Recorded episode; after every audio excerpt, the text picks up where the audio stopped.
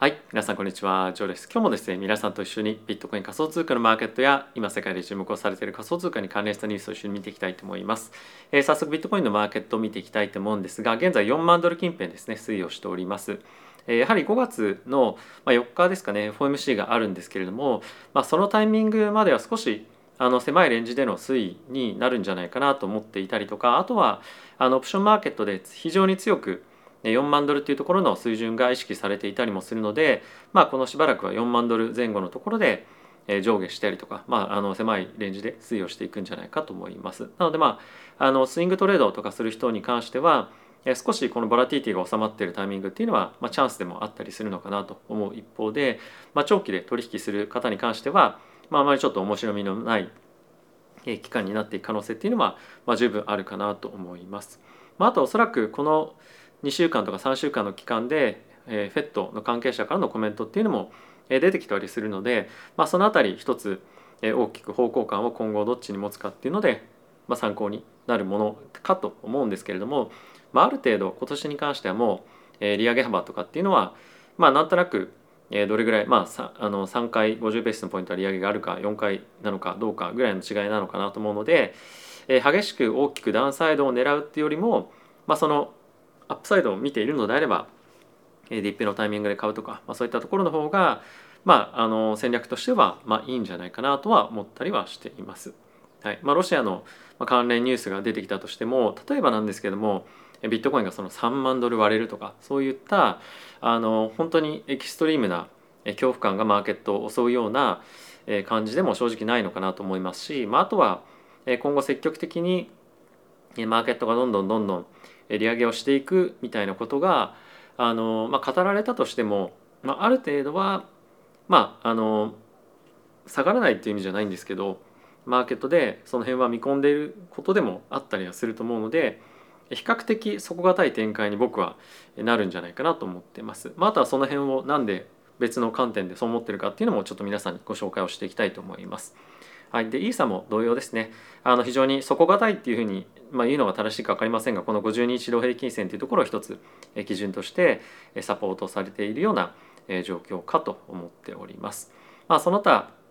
もろもろまあアルトのところも見てはいきたいんですがやっぱり今しっかりと見ておきたいのは株式マーケットですね一応この金曜日あのお休みになっているんですけれどもまああの一昨日ですかね一昨日大きくドーンと上昇していたものをえー、昨日というか、まあ、今日のタイミングで全部戻してしまっているということも、まあ、今起こっていて、えー、非常にマーケット不安定でもありますし、まあ、今本当に株の人と話をしていても積極的に株買う理由が正直ないと。でこれはその仮想通貨だなんだとかっていうところと比べてではなくて株単体で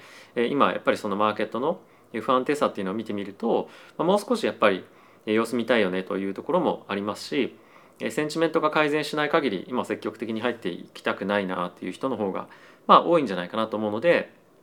まあ、今株式と仮想通貨ちょっとあの、まあ、ダイバージェンスというかあの連動性が少し外れてくるようなタイミングにも、まあ、なる。もしくはまあどちらの方も少し弱気な推移っていうのをしやすいようなタイミングなんじゃないかなと思っております。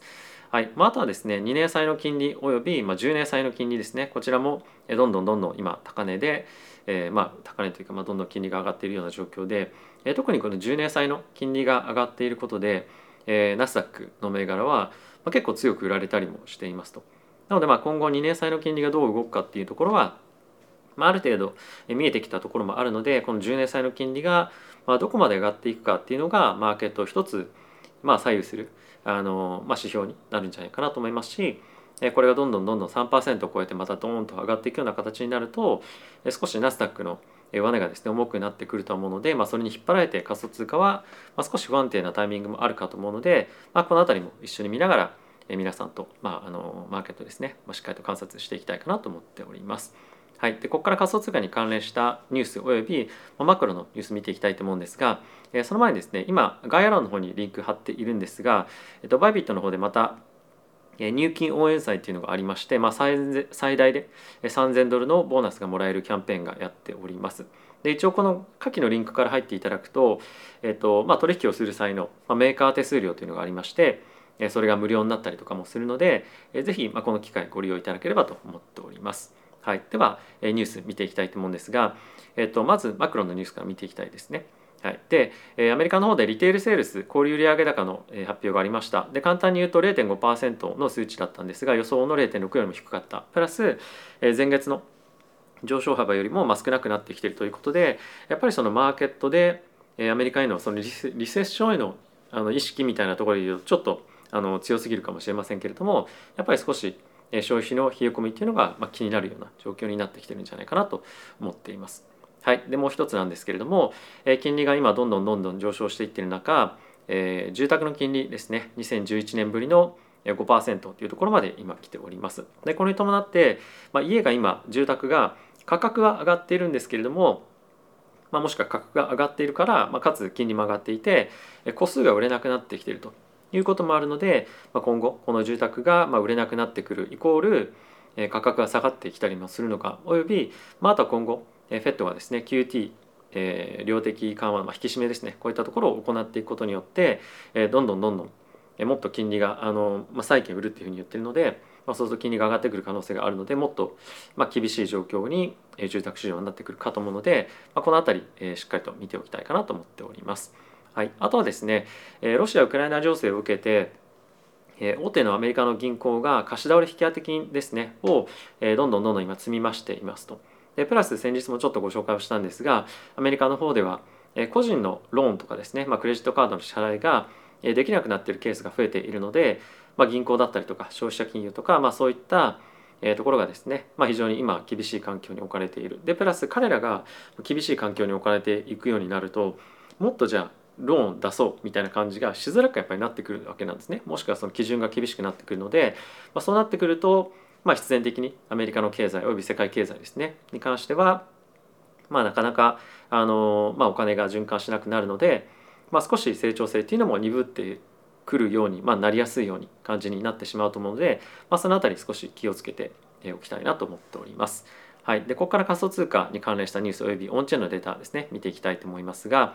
引き続きテラですね、まあ、このルナファンデーションガードっていうところが、どんどんどんどんビットコインをマーケットで買ってまた880ミリオンかなり大きい規模ではあるんですけれども買っていますよと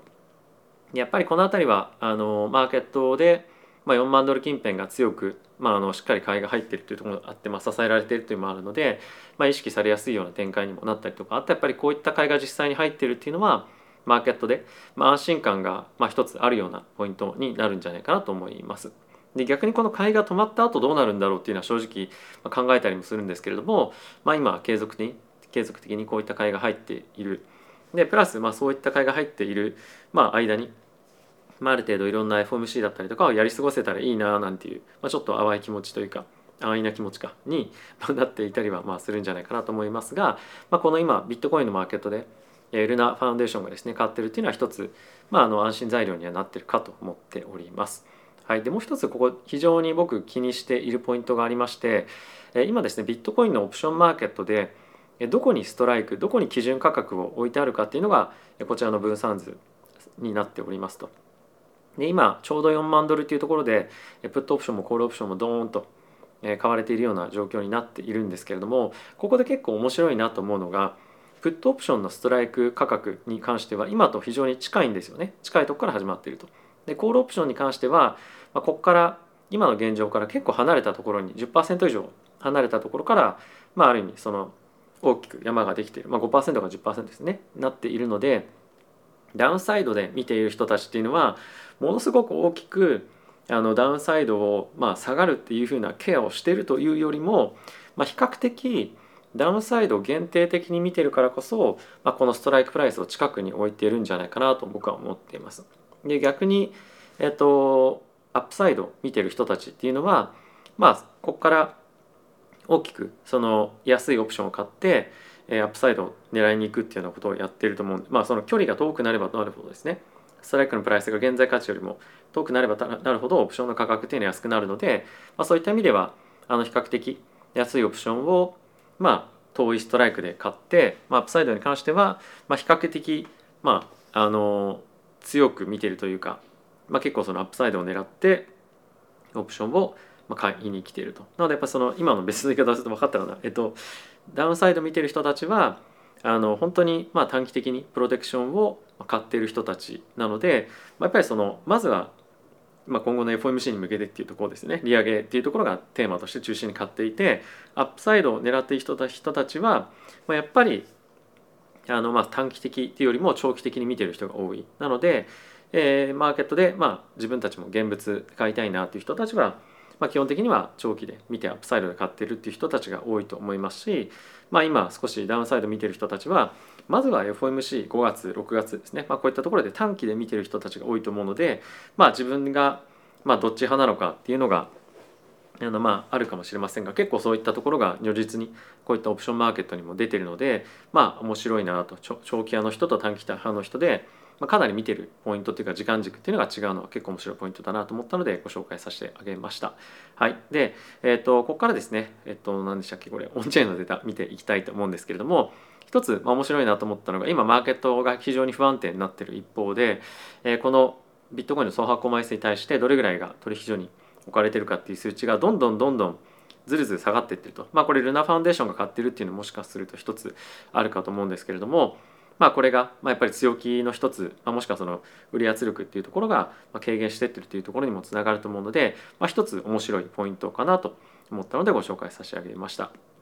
はい、あとはですね、えー、とこちらですね、まあ、今あのマーケットがまあ非常に狭いレンジでまあ推移をしている一方でレバレッジレシオっていうのはまた戻ってきて、まあ、かなり高位安定になってるので、まあ、ここから大きく、まあ、どっちかの方向に、まあ、何かのきっかけでタイミングでドーンと上に行くのか下に行くのか分かりませんが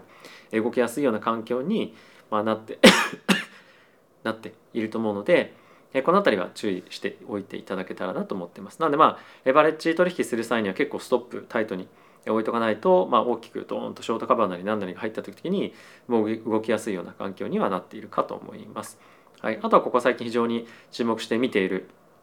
ベーシスですね、えー、と3年3ヶ月先の先物と現物の価格差ですねこれが非常に狭くなっていることでマーケットの今センチメントっていうのはそんなにやっぱり強くないというのがこういったところを見ても一つわかるかなと思っています。はい、あと1個気になるニュースというか見ておきたいというのがリップルの CEO がですね SAC との今、まあ、裁判に関しては、えっと、リップルがまあ思っていたよりよりも、まあ、今非常にいい方向に進んでいますよというニュースが出ていました。で、まあ、これを一つ取り上げたい理由としては今ですねリップルに関しては、まあ、結構ですねまあいいというかあの徐々に上がってきてるような感じになっているんですけどもやっぱこういうニュースというか、えー、まあコメントみたいな今後また出てくると思うんですけれども、まあ、こういったニュースだったりコメントっていうのは、まあ、記事になる前に、まあ、別にもうすでに知ってる人とかもいたりはするので、えー、ニュースを追っかけて買うっていうよりも、まあ、ある程度自分で方向感を持って、えー、ポジション取っていないと、まあ、こんなことを言わずにもう分かってるよっていう感じだと思うんですけどもじゃないと、まあ、ちょっとあのマーケットもやっぱり取引量も今薄くなっていたりもするとは思うので、えー、誰かが大きくドーンと動いたり、まあ、仕掛けみたいなのがあったりすると、まあ、それに、えー、つられてもしくはそういったところにあの、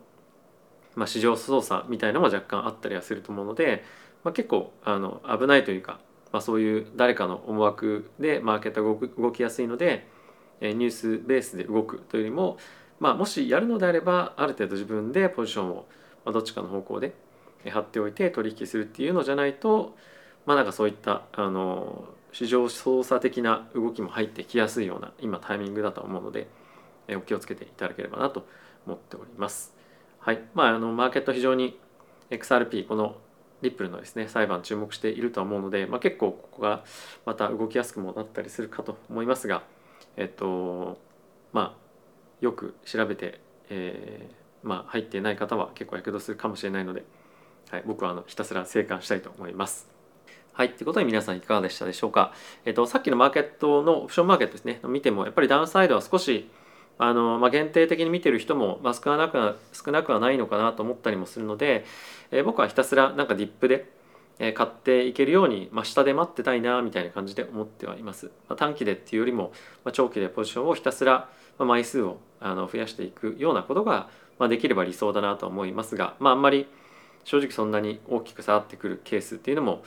あのなかなか予想もできないというか今のところはま期待もできないんですが、まあ、焦ってポジション作っていくというよりも長期でしっかり待ってやっていきたいなと思っております。はい、まあ、とはさっきちょっと最初にご紹介しました通り